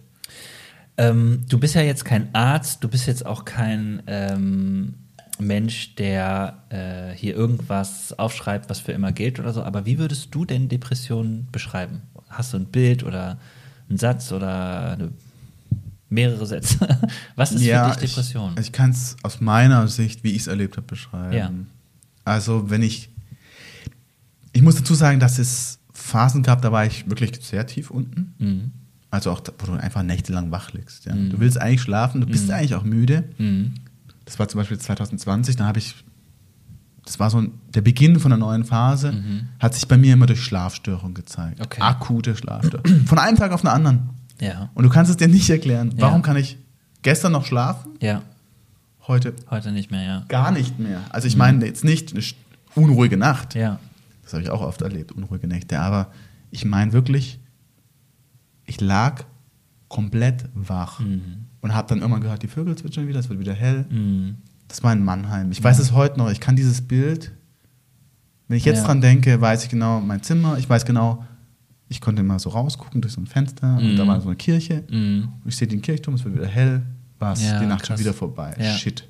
Und dann das Gefühl so, shit, du hast nicht geschlafen. Ja, ja. Und dann so, okay, jetzt bin ich doch klug, ich bin doch ein kluger Mensch, ich bin doch so klug, ja. jetzt mache ich mal richtig krass Sport, ah. damit ich die nächste Nacht so fertig bin, dass ich schlafe. Ja. Ich habe ja früher so ein bisschen Tischtennis gespielt, Fußball mm. ein bisschen, hobbymäßig Fußball, mm. Tischtennis im Verein. Ich kannte das so, wenn ich mich verausgab, dass ich dann so bumm, sofort weg bin. Ja. Irgendwie. Ja. Und dann dachte ich, hehe, ich kann ja aber einfach mit Sport jetzt dagegen wirken. Mm. So, also das natürliche Schlafmittel sozusagen ja. einsetzen. Dann richtig krass Sport gemacht. Ich hatte ja Zeit. Ja. Waren ja keine Konzerte, keine Verpflichtungen. Ja. Also mega krass Sport gemacht, verausgabt. Wieder kein Schlaf. Die ganze Nacht wieder. Ach, echt? Und das macht mich, das hat mich dann echt fertig gemacht. Wow. Das hat mich dann wirklich belastet, muss okay. ich sagen, weil ja, du dann denkst so, hä, also das geht ja gar nicht. Mhm. Und das waren halt so, das, das sind diese Akutphasen, die ich ungern nochmal erleben möchte. Mhm. Die fühlen sich richtig scheiße an. Ja, das glaube ich. Aber nochmal zu meiner Frage, was ist dein, was ist deine Beschreibung von Depressionen? Was heißt das? Was ist das? Also bei mir war es auch Freudlosigkeit. Mhm. Du kannst keine Freude mehr empfinden. Mhm. Dann in den Tiefphasen bei mir halt ganz krass die Stimmungsschwankung. Also ein mhm. Tag fängt vielleicht gut an und plötzlich bumm. Mhm. Und dann plötzlich, weiß ich nicht, Stimmung mhm. komplett kippt. Mhm. Ganz starke Traurigkeit. Auch, ich war auch oft, musste ich weinen. Also ich habe mich auch mal selber gefilmt dann irgendwann. Also ich wollte mich mal festhalten. Das ist so ein Video, was ich mal gemacht habe mit dem Smartphone. Ach, ich habe mich mal gefilmt, als ich in so einer Phase war, in so einer ja. akuten. Ja das ist krass so, das zu sehen, wenn ich das jetzt angucke. Ja. Weil es wie so eine andere, also das ist ganz komisch, weil mir geht es ja jetzt gut ja. und ich schaue dieses Video an, was ich dann gemacht habe. Das habe ich irgendwie hingekriegt, mich dann zu filmen. Und es ist ganz komisch, dieses Video ja, zu sehen. Das Wie ich, ich da Tränen überströmt da hocke, mir die Rotze runterläuft. Mhm. Es ist wirklich unschön, ja, das, das, zu beschreiben. Aber, und es gibt vielleicht gar keinen Grund, sondern mhm. du fühlst dich einfach scheiße. Mhm. Und das ist ganz, ganz schlimm, mhm. das zu erleben. Mhm. Und dann natürlich auch, dass sich deine Gedanken halt um das Negative ganz stark drehen. Das war bei mir noch so. Okay. Also eigentlich, ich habe dann oft gesagt, okay, so eine Depression ist wie die Hölle auf Erden. Mhm. Das ist, du bist in der Hölle, weil du bist lebendig, mhm. du bist schon da, mhm. aber du hast keine Energie, ja. du hast keine Freude, du kannst das Leben gar nicht genießen. Mhm. Also Genuss ist auch stark eingeschränkt. Mhm. Krass. Und ja. du willst aber eigentlich leben. Und ich glaube auch, dass viele Leute, ich, bei mir war es halt so, irgendwann, wenn es halt ganz, ganz krass ist, zwangsläufig kommen Suizidgedanken hoch. Mhm. Irgendwann kommt der Punkt. Das ja. ist natürlich klar. Und das ist natürlich dann super schwierig. Ja, klar. Ja, du liegst nachts wach und denkst, ich will nicht, so will ich nicht mehr leben. Ja, klar. Weil das ist ja auch verständlich. Mhm. Wenn du leben möchtest, Mhm. Also ein Leben möchte er eigentlich, also das ist meine Philosophie ein bisschen, mein, mhm. mein Glaube, ein Leben mhm. möchte gelebt werden. Mhm. Jedes Leben möchte gelebt werden. So. Aber so nicht.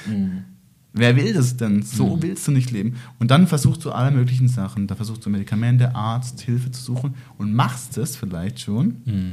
Und wenn du Glück hast, findest du vielleicht sogar einen guten Arzt, einen guten Therapeuten. Die sind ja sehr, können wir später noch ganz kurz darüber sprechen, dass das ja wirklich schwer ist du telefonierst dann Listen durch ja. und Anrufbeantworter und Warteplatz und mhm. die sind alle überlaufen, mhm. in der Regel, ja, das mhm. ist leider so, ja, muss klar. man echt sagen. Ja, das ist auch so. Und wenn du es jetzt geschafft hast, das auch noch durchzugehen, mhm. aber irgendwie das schlägt vielleicht nicht an oder braucht Zeit, ja. das ist eine ganz harte Zeit, weil ja. du denkst, jetzt habe ich doch die Hilfe, warum tut sich warum nichts? Passiert warum nichts? tut sich ja, nichts? Ja, verstehe. Und das ist ganz schlimm und da kann ich nur Leute, die vielleicht Ähnliches erleben, ermutigen, bleibt dran, wenn es geht, irgendwie, also sucht euch die Hilfe. Ja. Und nicht aus Scham oder so keine Hilfe suchen. Also sprecht darüber. Und das ist auch, warum ich heute hier sitze. Mhm. Weil es mir ein Anliegen ist, es ist immer noch schambehaftet. Also es hat sich schon was getan in unserer Gesellschaft. Es ist so, vor 30 Jahren, okay, da gab es vielleicht kein Internet, ja. ja. Da war es noch schwieriger. Ja. Also ich glaube, wirklich um Welten schwieriger. Und heutzutage, du findest Podcasts auch zu, zum Thema. Du kannst ja, mit, klar. kannst irgendwelche Professoren hören, die mhm. kluge Sachen sagen und man kann es ausprobieren. Ja. Aber man muss wirklich einen Weg finden und irgendwie sagen, das zu akzeptieren und anzunehmen, den Kampf. Ich habe gerade auch gedacht, das, was du erzählst, ist ja auch, also mir wird nochmal bewusst, so die Symptome, alles, was du erlebt hast, was Depression ausmacht. Das kann man alles immer entweder klein reden, also weil man nicht weiß, wie krass das ist, so, oder wenn du es erwähnst, dass man ich fühle mich heute so, als hätte ich keine Freude oder ich habe das Gefühl, ich bin so in Stimmungsschwankungen, dass man es auch erstmal gar nicht so ernst nimmt, ne? Und dass, ähm, wenn jemand dir erzählt, oh, ich habe diese Nacht gar nicht geschlafen oder so, ne, dass man dann auf einmal denkt, ja, das passiert ja auch manchmal, ne? Und wenn du dann vielleicht sogar sagen würdest, ich habe mehrere Nächte nicht geschlafen und dann so, ja, krass, geh mal zum Arzt. Also ich habe so das Gefühl, ähm, einzeln genommen oder so ist es halt auch voll schwer. Es ist ja nicht so offensichtlich wie Alter, du hast dir einen Arm gebrochen, du musst jetzt ins Krankenhaus. Und das ist nicht so deutlich, so offensichtlich. Und das ist, es ist auch aus meiner Erfahrung das Schwierige an Depressionen, weil äh, viele Menschen dann erstmal gar nicht wissen, was los ist. Und äh, ich habe an irgendeiner Stelle mal auch mich versucht, ein bisschen einzulesen zu äh, Depressionen und auch nochmal gehört, dass es da auch einfach große Unterschiede gibt. Einmal in der Intensität, aber auch in dem, wie eine Depression laufen kann. So, ne? Und das ist halt eben äh, deswegen schwierig ist ähm, und deswegen von vielen Leuten erstmal nicht ernst genommen wird. So, ne? Und dann kommt noch dieser Hilfaspekt dazu, finde ich wahnsinnig wichtig, was du sagst, zu sagen, eigentlich ist es dann in einem total äh, intensiv und gleichzeitig merkt man, bis dann Hilfe wirkt und so, vergeht Zeit und so und dann hängt man vielleicht schon wieder direkt in den nächsten Zweifeln drin und hinterfragt das und so und deswegen, ja, ja, ja, ja, ja, unterstützend, bleibt dran, das finde ich auch total wichtig so. Ähm, was hat dir denn geholfen, wenn du in einer depressiven Phase warst? Also, wie würdest du sagen, wie hast du, wie hast du den, wie hast du es rausgeschafft aus einer depressiven Phase oder aus der Depression? Spannende Frage. also da gibt es verschiedene Taktiken. Das, was ich noch sagen wollte, was wirklich wichtig ist, jeder erlebt eine Depression anders. Das ist ja das Komplex, mhm das Komplexe und Schwierige an dem Thema. Ja. Weil was mir hilft, hilft vielleicht dem anderen gar nicht. Das stimmt, ja.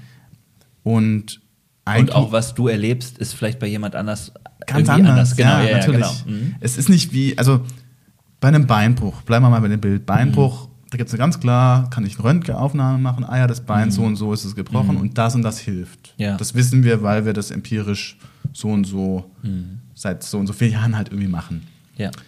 Jetzt ist so eine Depression, hat mit der Psyche zu tun, mit Prägungen zu tun, mit Glaubenssätze überein, also mit ganz vielen Sachen, mit Prägungen, was habe ich erlebt, mit ganz, ganz vielen mhm. Dingen. Und das macht das Thema so schwierig. Ja. Äh, wobei ich noch dazu sagen muss, natürlich gibt es auch Dinge, wo man sagen kann, das ist keine Depression, sondern das ist was anderes so. Das ist ja schon so. Es ist jetzt nicht irgendwie so alles und nichts, aber du hast recht, es ist halt mit sehr unterschiedlichen Faktoren verbunden. Ne? Und es kann sogar, das ist auch wichtig zu wissen, es kann äh, auch einen medizinischen Grund haben, weil irgendwas hormonell nicht stimmt oder so. Ähm, es kann aber auch einen rein psychischen Grund haben. So, so habe ich das verstanden. Genau, beides. So, ja. so würde ich es auch sehen. Ja. Als Laie, ja, kein Mediziner. Genau, genau. genau. Es, du würdest, also als ich das erste Mal in der Klinik war, mein erster Klinikaufenthalt war dann 2020. Mhm. Da war ich in einem psychiatrischen Zentrum, mhm. Nordbahn, also ziemlich groß, PZN genannt. Mhm. Kann man auch viel drüber lesen und so weiter. Das mhm. war für mich damals keine schöne Erfahrung, mhm. weil es war irgendwie es gibt ja ganz, ganz viele Kliniken, die sich mhm. auf Psychosomatik und so weiter irgendwie ja.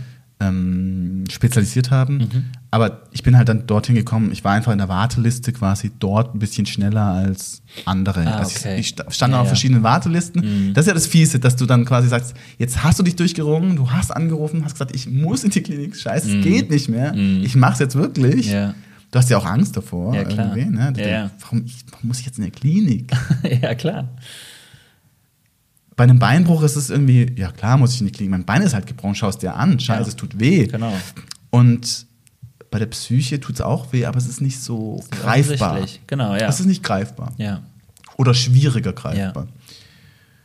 Ja. Und ja, das ist dann, dann hast du es geschafft. Mhm. Du warst im Vorstellungsgespräch, hast irgendeinem fremden Menschen sehr viele intime Dinge erzählt. erzählt ja.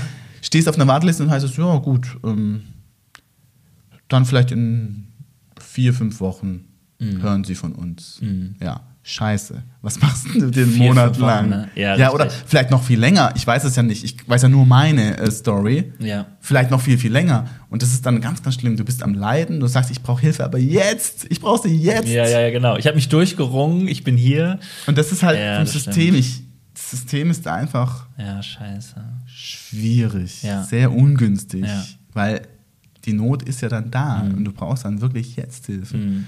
Und da kann ich nur mein Appell irgendwie an alle, wenn ihr die Kraft habt, macht's. Also mhm. nicht wegen Scham oder sowas ja. nicht tun. Versucht das zu überwinden, wenn ihr die Kraft habt. Mhm. Mir ist natürlich klar, es gibt Phasen, da hast du die Kraft nicht. Mhm. Da kannst du nicht anrufen. Ja. Es gibt Phasen, da ist ein Brief zu öffnen zu schwierig mhm. oder unter die Dusche zu gehen oder Zähne zu putzen. Das sind aber die ganz, ganz tiefen Phasen ja. für mich. Also ich kann nur sagen, ich bin so dankbar, dass ich, ich hatte diese Phasen auch, wo mhm. ich ganz unten war, mhm. wo ich tagelang nur im Bett, Bett lag. Mhm. da ist es aber auch so ein bisschen, wenn man irgendwie das schafft, sei es nur ein ganz kleiner Spaziergang ums Haus zu machen, wenn das geht, tut's. Gut, ja. Ich habe es oft nicht gemacht, weil ich gedacht habe, ja gut, danach geht es mir immer noch dreckig. Mhm. Und es ging mir auch danach immer noch dreckig. Mhm. Aber der ganz simple Satz, und das klingt jetzt mega dumm und abgedroschen, aber das hat wirklich geholfen. Mach's einfach, damit du es getan hast. Mhm. Also wenn du Menschen anrufen konntest und dir geht es danach immer noch schlecht, mhm. man hofft ja dann, also Alles besser ich mache einen Spaziergang yeah. und danach meine Stimmung, bumm, yeah, yeah, oh, es hat voll geholfen, ich habe es jetzt gefunden, mein Rezept. Ja. Das hofft man ja immer. Aber oft ist es halt, du gehst halt irgendwie joggen oder laufen und dir geht es danach immer noch scheiße. und dann denkst du, ja, das hilft dir auch nicht. Und dann denkst du irgendwann noch, das habe ich probiert, das habe ich probiert, das habe ich probiert, das habe ich probiert, hilft alles nichts. Mhm. Und dann geht die Spirale nach unten. Mhm. Und das ist halt das Gefährliche. Da würde ich sagen, ja, okay, dann gibt es noch irgendwas anderes, was du probieren kannst. Mhm. Und dann auch das Ding, sich zu belohnen, also zu sagen, okay, dann ist die Challenge heute, ich stehe auf und putze mir die Zähne, damit ich aufgestanden bin und mir die Zähne geputzt habe. Mhm. So simpel das so klingt. kleine Steps und so, ja. Und wenn das nicht geht, einen anderen Zwischenstopp einbauen. Mhm. Oder gedanklich. Ich habe mal so ein mhm. Buch gelesen, es gibt ja verschiedene Therapieansätze. Mhm. Das war dann, dass ich einen Gedanke mir bewusst mache, dass es nur ein Gedanke ist. Das klingt ein mhm. bisschen, klingt auch weird und verrückt, aber das ist auch schon eine kleine Chance, Distanz zu schaffen. Also du denkst so, ja, ich bin so ein Versager. Ich, mir geht, ich hab, warum habe ich keine Energie? Ich bin so ein Versager, ich habe keine Energie aufzustehen, was das Normalste der Welt ist für Leute, morgens aufzustehen, die Sonne scheint, warum stehe ich nicht auf? Ja. Und jetzt kannst du denken, ich bin so dumm, ich habe keine Kraft, mhm. ich stehe nicht auf. Oder du kannst denken, es ist nur ein Gedanke, mhm. dass ich ein Versager bin, weil mir gerade die Energie fehlt. Ja, das ist, also. Du schaffst dadurch ein Stückchen Distanz, minimal. Es ist mir klar, dass das keine Lösung ist, ja. wenn es dir richtig dreckig geht, aber ja. du schaffst ein kleines bisschen mental Distanz zu schaffen. Ja, und es ist ein Step. Also ich würde es jetzt auch nicht runterspielen, sondern ich würde sagen, ja, es ist auf jeden Fall ein es Step und äh, der Anspruch und der Wunsch ist natürlich höher, aber es ist ja klar, dass es äh, äh, Step by Step nur gehen kann, so, ne? Weil es einfach so gewaltig ist. Ähm, aber wir waren gerade dran, oder beziehungsweise du wolltest sagen, wie bist du da rausgekommen? Was hat dir geholfen? Genau, ich war dann, also meine erste richtig krasse Phase war dann halt eben 2020 mit Corona, mhm. keine Menschen mehr mhm. gesehen, mhm. keine Aufträge mehr, keine mhm. Konzerte, da ging es dann halt richtig den Bach runter sozusagen. Mhm. Dann stand ich auf dieser Warteliste und dann bin ich eben dann dieses PZN, ja. Psychiatrisches Zentrum Nordbaden, mhm. weil das halt von Mannheim, ich habe in Mannheim gelebt und es war halt irgendwie zuständig und es war ein bisschen schneller als andere Kliniken. Ja. Im Nachhinein würde ich sagen, der Aufenthalt war für mich super schwierig. Mhm also ich war zweimal in der Klinik mhm. wegen Depression. Mhm. Da war es halt so, ich war ja mehrere Monate quasi schon auf mich zurückgeworfen, bin mhm. dann in die Klinik gekommen und hatte halt irgendwie die Hoffnung, okay, jetzt gehen wir es an. Mhm. Jetzt reiße ich mich zusammen. Ha, das ist auch wieder so blöd. Ja. Jetzt habe ich den Mut, ich gehe in die Klinik. Wir checken alles durch, Blut mhm. abnehmen. Mhm. Du wirst, Körper wird durchgecheckt. Okay, am Körper mhm. liegt es nicht. Das ist ja auch schon eine wichtige Info. Das ist zwar noch nicht die Lösung, aber es ist schon mal ein Schritt, ja, klar, ja, klar. körperliche Dinge auszuschließen. Da wurde genau. dann auch quasi so, du kriegst dann schneller einen Termin für MRT, Gehirn, ja, ja. so Röhre und ja, kleine, ja, ja. Habe immer gesagt Technoparty, da macht es ja immer so bum, bum, bum, bum, bum. genau. Kleine Technoparty und dann bist du halt in der Röhre drin. Manche ja. haben ja auch Probleme, da haben Angst davor, genau. Platzangst und so. Ja. Hatte ich zum Glück nicht. Mhm. Die haben dann gesagt, okay, stellen Sie sich mhm. einfach vor, Sie mhm. auf einer Technoparty, Augen zu und einfach die Musik genießen. Mhm. Dieses Bum, Bum, Bum und so. Mhm. Macht ja so komische Geräusche. Und was ich da dann irgendwie auch gelernt habe, war so ein bisschen, du entwickelst so eine Art Galgenhumor. Mhm. Und der Humor, finde ich, ist, ist in vielen Lebenslagen ja oft hilft. Wenn du ja. keinen anderen Ausweg mehr meinst, Humor. Ja. Und da war das dann so, da habe ich dann auch so Sprüche ge gebracht. Also dann, dann so beim MRT, MRT, so saßen halt, also da waren die Ärzte, die, eine Ärztin, die das gemacht hat, ja, hier mhm. jetzt hinlegen, bla bla bla und so weiter, machst das. Das ist ja auch völlig neu, habe ich noch nie gehabt in meinem mhm. Leben sowas. Mhm. Und dann sind ja hinten so Bildschirme, Computer, die schauen sich das an. Mhm. Und dann so im Gehen meinte ich so, ja, und haben sie ein Gehirn gefunden, ist ein Star. Ja, ja. also, okay, ist ja, ja, schon mal gut. Sehr gut, so. das schon mal sicher. Ja. Man entwickelt dann, und das habe ich auch bei Mitpatienten oft erlebt. Und das ist so eine schöne Sache, weil das, ähm, man ist irgendwie, das sind wildfremde Menschen, denen du begegnest, aber die haben halt auch gerade irgendein Problem, das vielleicht komplett anders gelagert ist, mhm. aber halt irgendwie doch Verbunden ähnlich ist zu deinem. Also was auch mit Psyche zu tun hat. Ja. Und da habe ich echt Menschen erlebt, wirklich tolle, warmherzige Menschen. Cool. Und das ist eine ganz, ganz, ganz eigene Art von Gemeinschaft, weil du eben in einem Boot sitzt. Mm. Ja? Mm. Du hast halt jetzt auch diesen Klinikaufenthalt und jetzt musst du dich halt irgendwie mit der Situation arrangieren. Mm. Das Problem bei meinem ersten Aufenthalt war es, die Klinik war halt auch durch Corona ähm, durch Corona halt eben auch ja. total mit Maske und so und dann immer nur die Hälfte im Speisesaal und Abstand und mhm. nur die halbe Gruppe. Dann sind Sachen entfallen. Sport hilft ja, weiß man. Mhm. Gerätetraining, dann ist noch ein Ding kaputt. Und es waren halt lauter Sachen, ah, okay. lauter ungünstige mhm. Zustände, dass es mich, je länger ich da war, mit jeder Woche, ich wollte ja arbeiten, ich habe gesagt, jetzt gehe ich es an. Mhm. So bin ich reingegangen. Mhm. Und dann habe ich gemerkt, also hier komme ich gar nicht weiter. Okay. Ja. Und das war dann ein bisschen so, das war dann so ein bisschen frustrierend für mich. Ja, klar. Oder nicht zu sagen, ein bisschen frustrierend, das war sehr frustrierend. Mhm. Weil dann war es so, ich hatte eine wirklich gute Psychologin, die hat dann noch gekündigt. Also Ach, wir hatten krass. einmal die Woche ein ja. Gespräch. Mhm. Ich habe der alles erzählt, habe mhm. gesagt, okay, jetzt gehe ich es an, ich öffne mich, ich habe den Mut, ich mhm. rede frei von der Leber mhm. weg, in Hoffnung auf irgendwie, wir erarbeiten was gemeinsam. Dann hat die gekündigt, dann kam eine neue Ärztin. Okay. Dann wurde natürlich gesagt, ja, ja, Herr Donat, das, die Akte wird ja weitergegeben, die arbeitet sich ein. Ja. Dann im ersten Gespräch habe ich gemerkt, na, der hat einen Scheißdreck sich eingearbeitet. Mhm. Entschuldigung, dass ich jetzt so salopp sage, aber kein Ding, ja. Die hat alles nochmal neu gefragt und du mhm. denkst, was? Ich bin doch jetzt schon vier, fünf Wochen hier. Muss ich jetzt wieder von vorne anfangen? Nein, nein, ich will mhm. nicht noch mhm. fünf, sechs, ich will hier auch wieder raus. So. Ja. Und das war so ein bisschen ungünstig. Also diese ganzen Konstellationen mit Corona, dass Dinge ausgefallen sind, weil der Sport hat mir schon geholfen. Mhm. Und ich, war, ich erinnere mich auch noch, dass ich auch joggen konnte okay. in der Zeit. Mhm. Ich bin da abends so laufen gegangen. Das Gelände war wunderschön mhm. dort. Mhm. Gab so einen Weinberg noch und ein mhm. kleines Waldstück, konnte ja dann raus. Und ich muss auch dazu sagen, dass ich nie, also ich war jetzt nie akut gefährdet, mir irgendwie selbst was anzutun. Mhm. Okay. Das ist ja auch nochmal so ein Ding, ja. ja. Gerade im Klinikkontext. Es war eine offene Station. Ich konnte jederzeit rausgehen, konnte mich abmelden und ich durfte eigentlich alles machen, was ich machen wollte. Mhm. Und es gab auch diese Belastungserprobung. Du fährst dann am Wochenende mal heim, mhm. schaust, geht es gut beim Bahnfahren, kriege ich es einigermaßen hin und schreibst mhm. einen kleinen Bericht. Mhm. Das ist so üblich. Aber jede Klinik, also es gibt so ein Grundding, was halt gleich ist, aber jede Klinik macht auch manche Sachen ein bisschen anders. Und da mhm. gibt es halt auch Vor- und Nachteile oder Dinge, die halt zu dir besser passen mhm. oder weniger gut zu dir passen. Und da sollte man sich schon ein bisschen informieren oder vielleicht, wenn es geht, wenn man sich informieren kann, ja, hilft es wahrscheinlich. Und man muss natürlich auch dazu sagen, diese Pandemie hat natürlich da einfach auch wirklich so reingehauen, wie es auch Voll. vielleicht eine Klinik nicht wusste. Ne? Das ist ja die Klinik hatte zu kämpfen mit ja, den ja, ganzen genau. Auflagen. Und dann gab es auch manchmal so, oh, gibt es eine Corona-Verlaufsstation? Mhm. Also es gab solche Sachen auch und es war für die alle super, super schwierig, das muss man dazu sagen, wirklich. Mhm. Aber ich war dann halt zwei Jahre später nochmal in einer Klinik. Mhm. Das war eine andere. Und da muss ich sagen, das war viel kleiner alles. Mhm. Und das hat mir wirklich richtig gut weitergeholfen. Viel mhm. besser als der erste Aufenthalt. Und da war natürlich die Hemmschwelle auch groß zu sagen, ey, die erste Klinik war jetzt so blöd, mhm. ich habe so schlechte Erfahrungen gemacht, lasse ich mich nochmal ein auf eine mhm. weitere. Mhm. Und da war ich auch schon recht stabil wieder. Da haben viele Leute gesagt, komm bitte. Also viele Leute haben auf mich eingeredet. Haben gesagt, mach das noch. Mhm. Arbeite, nutze es als Chance, geh nochmal stationär. Mhm. Mir ging es eigentlich schon gut. Also ich mhm. war eher, ich habe auch andere gesehen, denen ging es viel schlechter. Und ich wusste, oh, okay, denen geht es wirklich schlecht. Man hat es den Leuten auch angesehen. Man kann ja in die Gesichter schauen und mhm. sieht es ja auch, mhm. wie es jemandem geht.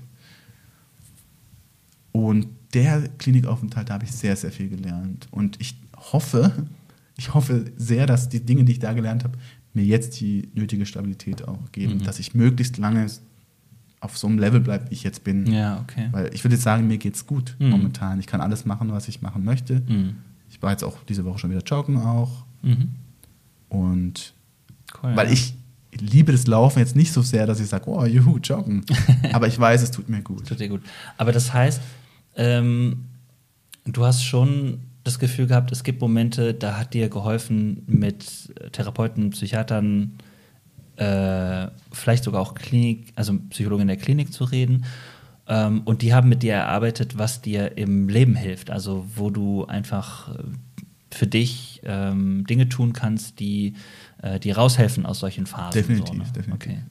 Ähm, ich hatte sogar, das will ich ganz kurz erzählen, Ja. weil es war wirklich besonders für mich. Ich habe in der, es sind auch manchmal die Umstände, du bist manchmal zur falschen Zeit am falschen Ort, sowas Ja. gibt es im Ja. Leben. Oder zur richtigen Zeit am richtigen Ort. Und für mich war der zweite Klinikaufenthalt letzteres. Ich war zur richtigen Zeit am richtigen Ort. okay. Ich war erst auf so einem Einzelzimmer. Mhm. Nee, stopp, ich, es sind immer zwei Bettzimmer gewesen. Mhm. Ich war mit einem älteren Herr auf dem Zimmer, Mhm. mit dem ich mich so ganz okay verstanden habe. Mhm. Der ist dann gegangen, der wurde Mhm. entlassen, dem ging es wieder gut. Mhm. Und dann bin ich umgezogen. Da war ich erst allein, Einzelzimmer, so ein bisschen abseits. War so Mhm. ein Zimmer. Und da kam dann jemand, der halt sehr krass übergewichtig war. Dann Mhm. kam jemand anderes, der hat das, dieses Spezialzimmer gebraucht. Dann bin ich auf ein anderes Zimmer gekommen. Mhm. Und den, den Mann, mit dem ich dann auf dem Zimmer war, Mhm. das war für mich einfach ein Glücksfall. Okay. Das war für mich kein Zufall in dem Sinne. Da kommt Ja. wieder ein bisschen das Thema Glaube vielleicht auch rein. Ja. Weil ich glaube irgendwie, ich kann nicht mehr an Zufälle glauben. Okay. Sagen wir es mal so. Ja. Auf jeden Fall, ich möchte jetzt keinen Namen nennen, aber der Mann Mhm. hat mir so gut getan, wir hatten eine gleiche Art von Humor. Ja. Der hätte mein Vater sein können, der hatte auch einen Sohn, der in meinem Alter war. Mhm. Der hat Musik geliebt, der hatte auch Ahnung von Musik. Mhm. Wir hatten so gute Gespräche beim Essen. Cool. Und das ist auch ein ganz wichtiger Teil der Therapie, sind die Gespräche mit Mitpatienten. Mhm. Bei ihm war es halt anders gelagert. Mhm. Bei ihm war es eher, dass er sich in einen Burnout sozusagen durch Überarbeit, also er hat nur noch gearbeitet Mhm. sozusagen und Dinge, die ihm eigentlich gut tun, Mhm. wie Sport oder so, vernachlässigt. Mhm. Das war so sein, Okay, sein ja. Thema. Und man tauscht sich ja dann so aus und es, wir hatten so eine gute Gemeinschaft da. Cool. Und es war insgesamt war es auch viel kleiner. Mhm. Und das war so ein Setting, was mir so gut getan hat. Mhm. Und es gab auch, was super überraschend ist, und das Mhm. will ich auch noch erzählen, weil es wirklich spannend ist. Es gab dort die Kunsttherapie Mhm. und die Therapeutin, die es gemacht hat, hat es wirklich toll gemacht. Mhm. Weil ich habe jetzt so ein bisschen, ich dachte immer, ich kann nicht malen. Mhm. Ich habe ja Bildende Kunst, BK, in der Schule gehabt. Ich habe das abgewählt. Weil es Okay. war dann damals die Wahl Musik oder BK. Ja. Ist doch als Musiker klar, dass er Musik weitermacht. Ja, ja. Also BK, tschüss damit. Und ich, mein Glaubenssatz war, ich kann nicht malen. Mhm. Und in der Kunsttherapie habe ich gemalt und ich habe ähm, Bilder gemalt, wo ich wirklich danach gedacht habe, hä? Ich finde das Bild ja sogar schön. Okay, cool. Was ich nie gedacht hätte. Ja, ja, ja. Und das sind so Erfahrungen, das sind alles viele kleine Erfahrungen. Alle zusammen war das ein super Aufenthalt. Da habe ich viel gelernt. Schön. Und kleiner Funfact, die Bilder, ich habe mir manche Bilder sogar aufgehangen in der Wohnung. Nicht, weil ich die jetzt so geil finde, dass ich sage, Mhm. oh, guck mal, ich bin so ein toller Künstler. Überhaupt nicht. Die sollen eher mich daran erinnern, dankbar zu sein, dass es mir jetzt gut geht. Also ich gucke das Bild an und sage, stimmt. Mhm. Das Bild ist so eine Art Reminder an mich selbst, Cool. Das ist nicht selbstverständlich, dass es mir gerade gut geht. Und schau mal, das hast du gemacht. Ja, Trotzdem. Genau. Ja, genau. Cool. Ich freue mich vor allen Dingen, dass du sagst oder dass du erzählst, dass dir das gut getan hat, äh, dass du so schöne Momente auch in einem Klinikaufenthalt hattest. Ne? Weil ja klar, man macht vielleicht auch mal eine Negativerfahrung, aber auch, auch für Leute, die vielleicht sogar zuhören, HörerInnen, die sagen, ah, ja, ich kann mich da gar nicht aufraffen, zu sagen, doch, da gab es richtig schöne Momente und das kann passieren, so, ja. Ich glaube, das ähm, kann Hoffnung machen. Wir müssen äh, auch so ein bisschen schon zum Schluss kommen, aber ich noch eine Frage, mh, bevor wir ins Lagerfeuer gehen, falls du Lust hast, ähm, wissen wollen, was würdest du Menschen raten, die nicht sicher sind, ob sie Depressionen haben oder nicht? Was können sie tun? Ja, auf jeden Fall. Wenn Sie irgendjemanden kennen im, im, Bekanntenkreis, Freundeskreis, also wenn Sie irgendjemanden kennen, Mhm. fragen. Okay. Also mit dem ins Gespräch kommen. Ja. Mir hat auch ein Bekannter meiner, Frau, meiner, meiner Eltern, ein Bekannter meiner Eltern, mhm. der auch mit dem Thema viel krasser zu tun hat. Mhm. Der war offen mit mir darüber zu reden. Es war ein winziger Schritt, Ja. Und die haben den Kontakt hergestellt und der war offen. Mhm. War ich natürlich am Anfang auch so ein bisschen, "Äh, wie wird das jetzt? Äh?" Aber es hat geholfen, einfach Ja. mit ihm zu reden. Weil jemand, der das erlebt hat, kann es besser nachvollziehen. Mhm. Ist meine, äh, davon bin ich, glaube ich, überzeugt. Ja. Dass jemand, der das wirklich weiß, wie sich das Mhm. anfühlt oder wie scheiße es sein kann, Ja, klar. kann dir, glaube ich, Kann besser zuhören als Mhm. jemand, der das nicht gar nicht kennt. Ja. Das heißt aber nicht im Umkehrschluss, dass ein Gespräch mit jemandem, also man kann mit jedem reden. Jemand, der verständnisvoll zuhört, ist auf jeden Fall wichtig. Ja. Gute Freunde können helfen. Mhm. Indem sie nur zuhören und da sind. Mhm. Weil die Ratschläge können helfen, aber manchmal sind Ratschläge eben auch Schläge. Ja. Da sein. Mhm. Nachfragen, da mhm, sein. Mhm. Und es ist super schwer für äh, Angehörige. Mhm. Also meine Ex-Frau hat da auch eine super schwere Zeit gehabt, mhm. weil die es ja voll miterlebt hat. Ja, was ist mit dem jetzt so? Mhm, ja, Macht ja auch Angst. Ja, klar. Du siehst da deinen Angehörigen, wie er nur im Bett liegt und dem geht's dreckig offensichtlich ja. Und du kannst nichts machen. Sowas macht ja auch Angst. Und meine, meine, mein Tipp, nachfragen, da sein und Dinge ausprobieren. Mhm. Und es kann sein, die Dinge helfen nicht. Mhm. Weiter probieren. Ja. Ermutigen. Dranbleiben. Also ne? das Ding ermutigen. Ja, finde ich richtig cool. Finde ich auch wirklich richtig wichtig, dass du es sagst. Weil ich glaube, dass du als jemand, der sagt, mir geht es jetzt gerade gut, ich habe das geschafft, auch schon durch mehrere Phasen hindurch, zu sagen, dranbleiben, ähm, ist wichtig, ja. Und ich möchte noch hinzufügen, ja. also die Freunde können natürlich nicht ähm, die sind sehr, sehr wichtig, Freunde mhm. und Familie. Mhm. Ich glaube, für Menschen, die dann noch einsam, die eh einsam sind und mhm. niemanden haben, mhm. für die ist es noch viel, viel, viel härter. Mhm. Aber die Freunde können das auch nicht ersetzen, dass ich einen Therapeuten, dass ich mir, also ab einem bestimmten, es gibt einen Punkt, wo man sich eingestehen muss, ich brauche professionelle Hilfe. Und es ist keine Schande und es ist auch keine Zeichen von Schwäche, sich professionelle Hilfe zu suchen. Es ist eher Amen. im Gegenteil. Es ist ein Stärke. Es ist eine Stärke zu sagen, hey, ich brauche Hilfe. Ja. Das ist eine Stärke. Und da kann ich nur ermutigen, mach das. Amen. ja, super. Ja, ja finde ich gut. Hast du noch Bock aufs Lagerfeuer? Sehr gerne. Okay, Lagerfeuerbekenntnis heißt, ich gebe dir drei Aussagen und eine Frage und du so aus dem Bauch heraus gibst mir eine Antwort und dann gucken wir weiter. mhm. Ich glaube tief im Herzen an. Ja, das klingt jetzt ein bisschen pathetisch, ja. romantisch. Aber ich glaube, im tiefen Herzen glaube ich an die Kraft der Liebe. Mhm. Und jetzt nicht Liebe so Hollywood-mäßig, sondern mhm. also echte Liebe, dass ich sage, okay, ich liebe einen anderen Menschen. Mhm. Ich teile vielleicht nicht seine Ansichten. Ich bin vielleicht völlig anderer Meinung. Mhm. Und trotzdem spreche ich mit ihm. Mhm. Sowas zum Beispiel, in die Richtung. Interessant, vielleicht eine ja, Idee. coole Definition von Liebe. Im Gespräch bleiben, obwohl man vielleicht ja, ja. gar nicht den anderen so sympathisch findet. Oder, also, ja, da irgendwie eine Verbindung aufrechtzuerhalten. Ja, das finde ich wichtig. Ist scheiße, war scheiße, kann weg. Ja, einmal Corona und die ganzen Auswirkungen von Corona. ja. Aber auch noch tiefer, weil ich jetzt ja eh schon ja. Hass und Vorurteile. Okay. Ich finde, Hass und Vorurteile sind Dinge, ja, mhm. die so viel mit sich bringen, so viele Dinge, die andere mhm. schöne Sachen blockieren, mhm. das kann weg. Ja. ja. Wenn du sofort könntest, welches große Ding würdest du starten? Okay, das ist schwierig. Das ist wirklich schwierig. Ja.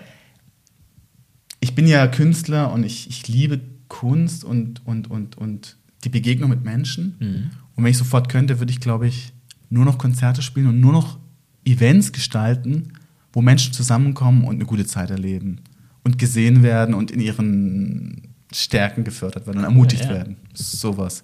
Da fehlen halt oft die Mittel dazu. Ja. ja. ja, aber cool. Sehr cool. Okay, und letzte Aussage. Ich hätte Bock auf einen Drink mit. Ach, das erwischt mich jetzt auch am linken Fuß.